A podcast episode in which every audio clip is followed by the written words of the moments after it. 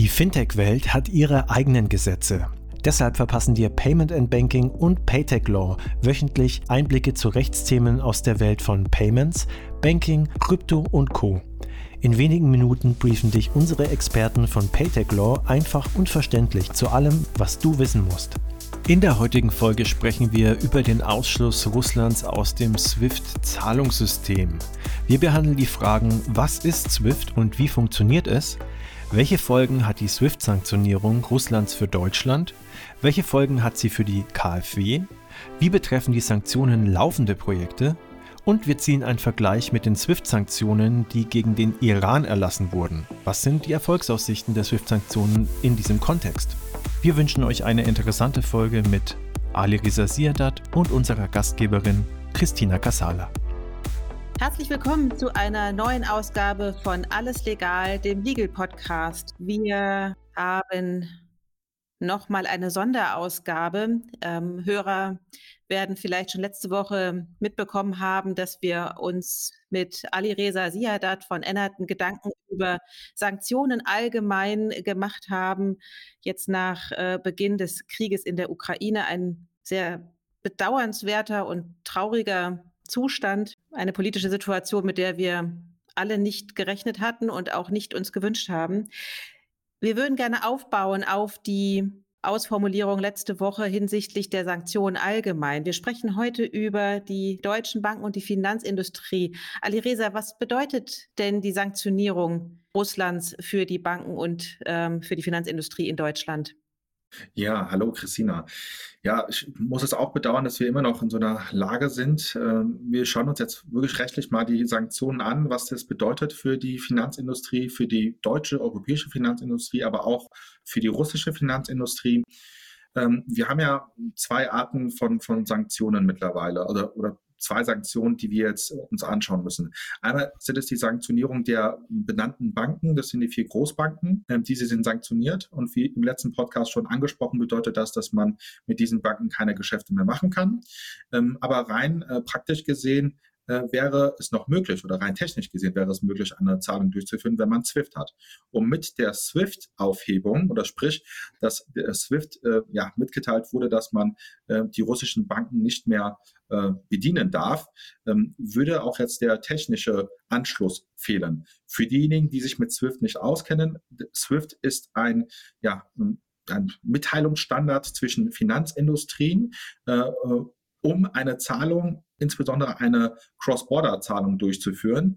Ohne diese Telekommunikation äh, ist eine Cross-Border-Zahlung nicht möglich. Sprich, man hat zum einen den Anschluss als Bank an der Zentralbank ähm, und über diese Zentralbank einen Anschluss an Target oder besser gesagt Target 2. Und das ist äh, ja der, der, der technische Weg, wie man eine Zahlung durchführt. Aber für diese Zahlung, damit man die kommunizieren kann, braucht man noch einen SWIFT-Anschluss. Und äh, SWIFT äh, sitzt ja in Europa, äh, in Belgien, hat aber einen starken Einfluss durch die Amerikaner, sprich ähm, es gibt sehr viele Stakeholder in den USA, aber auch sehr viele Europäer. Und ähm, jetzt halt äh, beschlossen, dass oder jetzt, wenn wir jetzt annehmen, dass wir kein SWIFT mehr haben, äh, hätte das die Folge, dass äh, auch rein technisch gesehen eine Cross-Border-Zahlung äh, nach Russland oder umgekehrt von Russland nach Deutschland oder Europa nicht möglich wäre. Was bedeutet das denn für die Banken, für die Finanzdienstleister, für die Zahlungsdienstleister? Also ähm, zum einen würde das ganz simpel gesprochen erstmal bedeuten, nehmen wir mal an, jemand möchte aus Deutschland heraus eine Zahlung nach Russland durchführen, würde bei seinem Konto jetzt eingeben eine Zahlung von, sagen wir, 1000 Euro. Ähm, da kommt ja keine 1000 Euro in Russland an, sondern der Gegenwert in Rubel. Und diese, diese Zahlung müsste dann halt SWIFT und Target und so weiter müssen das durchführen. Und das wäre jetzt nicht möglich. Das wäre ganz simpel gesprochen. Aber natürlich ist das Ganze viel komplexer. Äh, viel komplexer aus zweierlei Gründen. Zum einen, wir haben ja schon Banken, die sanktioniert sind ähm, die vier großen russischen Banken. Das würde zum Beispiel für eine deutsche Bank nicht nur bedeuten, dass man keine Zahlung dorthin durchführen kann, sondern zum Beispiel ein bestehendes Projekt, was man gemeinsam mit einer russischen Bank finanziert, zum Beispiel ein Erdgasprojekt, äh, ja, wo dann zum Beispiel eine Sperrbank oder eine VTB finanziert, also ein Investor ist, ein Darlehensgeber ist und eine deutsche Bank äh, der zweite Darlehensgeber ist, dann müsste man mal schauen, ob man überhaupt noch dieses Projekt mitfinanzieren darf als deutsche Bank. Da müsste man sich eventuell rausziehen. Selbst wenn keine russische Bank dabei ist, aber das Projekt hat einen Bezug zu Russland, hat einen Bezug zu einer sanktionierten Person, ein Unternehmen aus dem Bereich äh, Erdgas, auch da müsste man sich rausziehen. Wenn eine Zahlung kommen sollte aus dem Russland für dieses Projekt, äh, müssen wir mal schauen, funktioniert das überhaupt? Normalerweise ist es so, es gibt zwischen den großen Banken ein sogenanntes Korrespondenzbankenverhältnis. Das ist eine Vereinbarung. Ähm, diese Vereinbarung hat ein Onboarding, was vorher, äh, ja, ein, ein Onboarding, was vorher durchlaufen werden muss seitens beider Banken. Und da prüft man ohnehin schon, ob eine Sanktionierung besteht. Eine solche Korrespond Korrespondenzbankenverhältnis müsste man jetzt schon längst äh, aufgehoben haben und man hätte jetzt gar, keine, gar kein Verhältnis mit einer russischen Bank. Man könnte gar keine Zahlung äh, zum Beispiel auch übers Eck durchführen. Also eine Zahlung übers Eck bedeutet, ähm, die Zahlung aus Russland kommt nicht direkt nach Deutschland, sondern geht zum Beispiel erst nach Dubai oder nach Türkei und von dort aus nach Deutschland über eine mittelbare Gesellschaft, also so eine, so eine Strohfunktion, was auch verboten ist aufsichtsrechtlich. Das sind so alles Punkte, die kommen dann jetzt, ja. Es gibt ja viele Projekte, die kofinanziert wird. Jetzt fällt mir natürlich auch die KfW ein, die ja auch viele Entwicklungsprojekte gemeinsam mit anderen Banken zusammen fördert. Was heißt denn das jetzt konkret?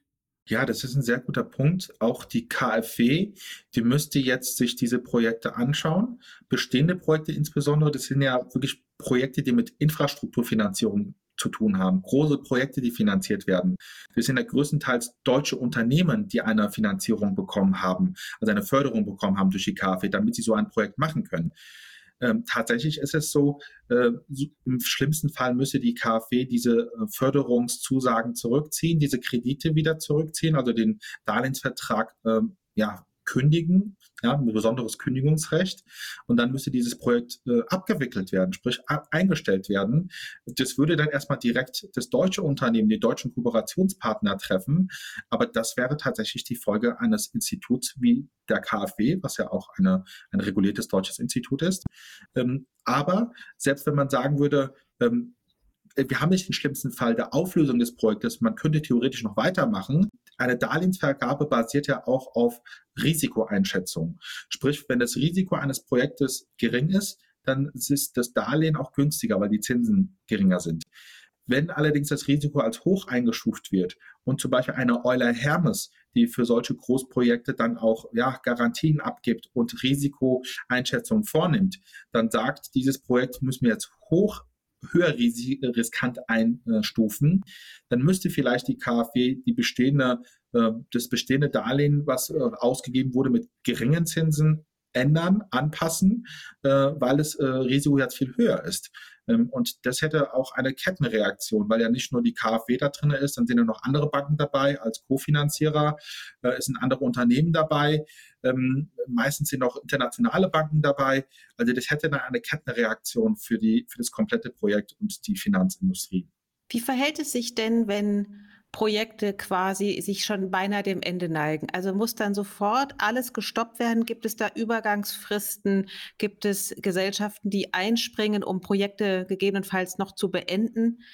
Ja, das ist ein guter Punkt. Also wir haben ja bis dato noch keinerlei ähm, Hinweise von der BaFin. Also die BaFin ist die Aufsichtsbehörde, die in diesen Fällen dann auch ähm, ja, Vorgaben macht. Das hat sie auch ähm, mit Geschäften mit dem Iran gemacht und mit Nordkorea und so weiter. Ähm, es kann sein, dass die BaFin jetzt sagt, man darf eine Übergangsfrist nehmen. Also zum Beispiel haben auch damals die Amerikaner, der Trump, als er neue Sanktionen eingeführt hat, gesagt 360 Tage. Äh, zum Abwickeln der Geschäfte. Das kann man sich durchaus vorstellen, auch hier, um auch die deutschen Unternehmen da entgegenzukommen, die ja dann auch dort mit wirklich mit eigenen Mitteln drinne sind, dass man da noch zu Ende finanziert. Und das, der zweite Punkt, den du angesprochen hast, ist ein sehr guter Punkt. Man kann ja auch Banken reinnehmen, die jetzt nicht in Europa sitzen, die jetzt nicht sich an die Sanktionsvorgaben halten müssen, die dann dieses Projekt übernehmen. Also ich denke da insbesondere an Banken aus der arabischen Welt, die dann sagen, ja, äh, dann übernehmen wir das Projekt und dann machen wir die Finanzierung weiter. Okay. Das heißt also, bei einer Abkoppelung äh, der SWIFT, das zieht ja weitreichende Folgen letztendlich auch für die europäische äh, Finanz- und, und Bankenlandschaft nach sich. Hältst du das aus deiner Perspektive für einen sinnvollen Schritt oder siehst du das eher kritisch? Ich sehe das tatsächlich sehr kritisch mit Blick auf Vergleichsfälle wie dem Iran. Da sind ja die Sanktionen seit über zehn Jahren schon und so richtig gebracht hat es keinem etwas. Äh, am Ende des Tages ähm, trifft es immer diejenigen, die es nicht treffen sollte. Äh, Importeure, Projektentwickler, die eigentlich gar nicht sanktioniert sind. Auch die Finanzinstitute, Banken und so weiter, auch für die, äh, auch, auch die tun mir leid, weil die müssen jetzt sich an Recht halten und äh, müssen da jetzt ganz genau draufschauen. Das sind ja auch hohe Kosten. Und das Risiko wird jetzt immer höher für Banken. Es könnte tatsächlich sein, dass eine Bank vielleicht ein Geschäft machen könnte, aber weil, dass sie dann sagt, das Risiko und der Aufwand, den wir jetzt machen müssen für diese ganze äh, sogenannte Integrity Due Diligence, die ist so hoch. Und wenn wir eine Sache falsch machen, dann stehen wir als Vorstand, als Geschäftsleiter der Bank schon mit einem Fuß im Knast. Dann lassen wir es doch komplett sein. Und das ist dann am Ende des Tages die Folge. Sprich, selbst diejenigen, die eigentlich gar nicht sanktioniert wären und noch Geschäfte machen könnten, können es nicht, weil die Teilnehmer das nicht mehr wollen. Ja, das ist denen zu riskant.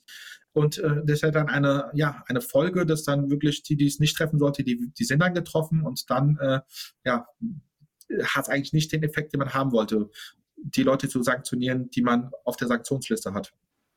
Vielen Dank, Ali Reza, für deine Einschätzung und ähm, was die Abkopplung der SWIFT bedeuten würde. Darüber haben wir uns unterhalten.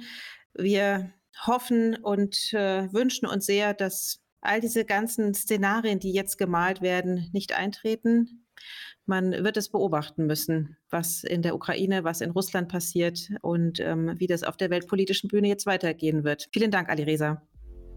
Händler und Payment-Institute aufgepasst. Manege frei für das spektakulärste Payment B2B-Event des Jahres. Die Payment Exchange 2022 begrüßt euch unter dem Motto Cirque de Payer.